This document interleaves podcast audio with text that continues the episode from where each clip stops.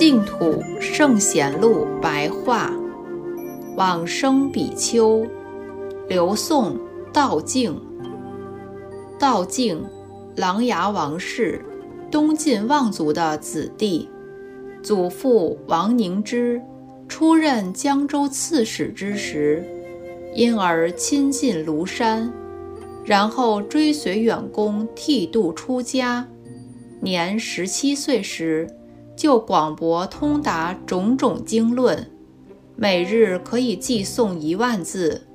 平日常常感叹戒律难全，为了祈愿能够清净六根，因此只专门受持戒律一门而不杂学，以作为度脱生死的根本要门。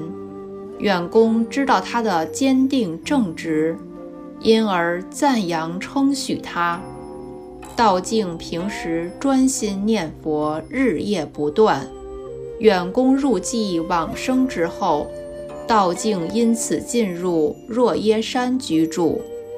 刘宋武帝永初元年（公元420年），突然告诉大众说，远公先师已经来垂示告知往生之时。我走了，然后正身端坐念佛往生，大众都见到光明满室。过了很久之后才消失，时年五十二岁，出自《东林传》。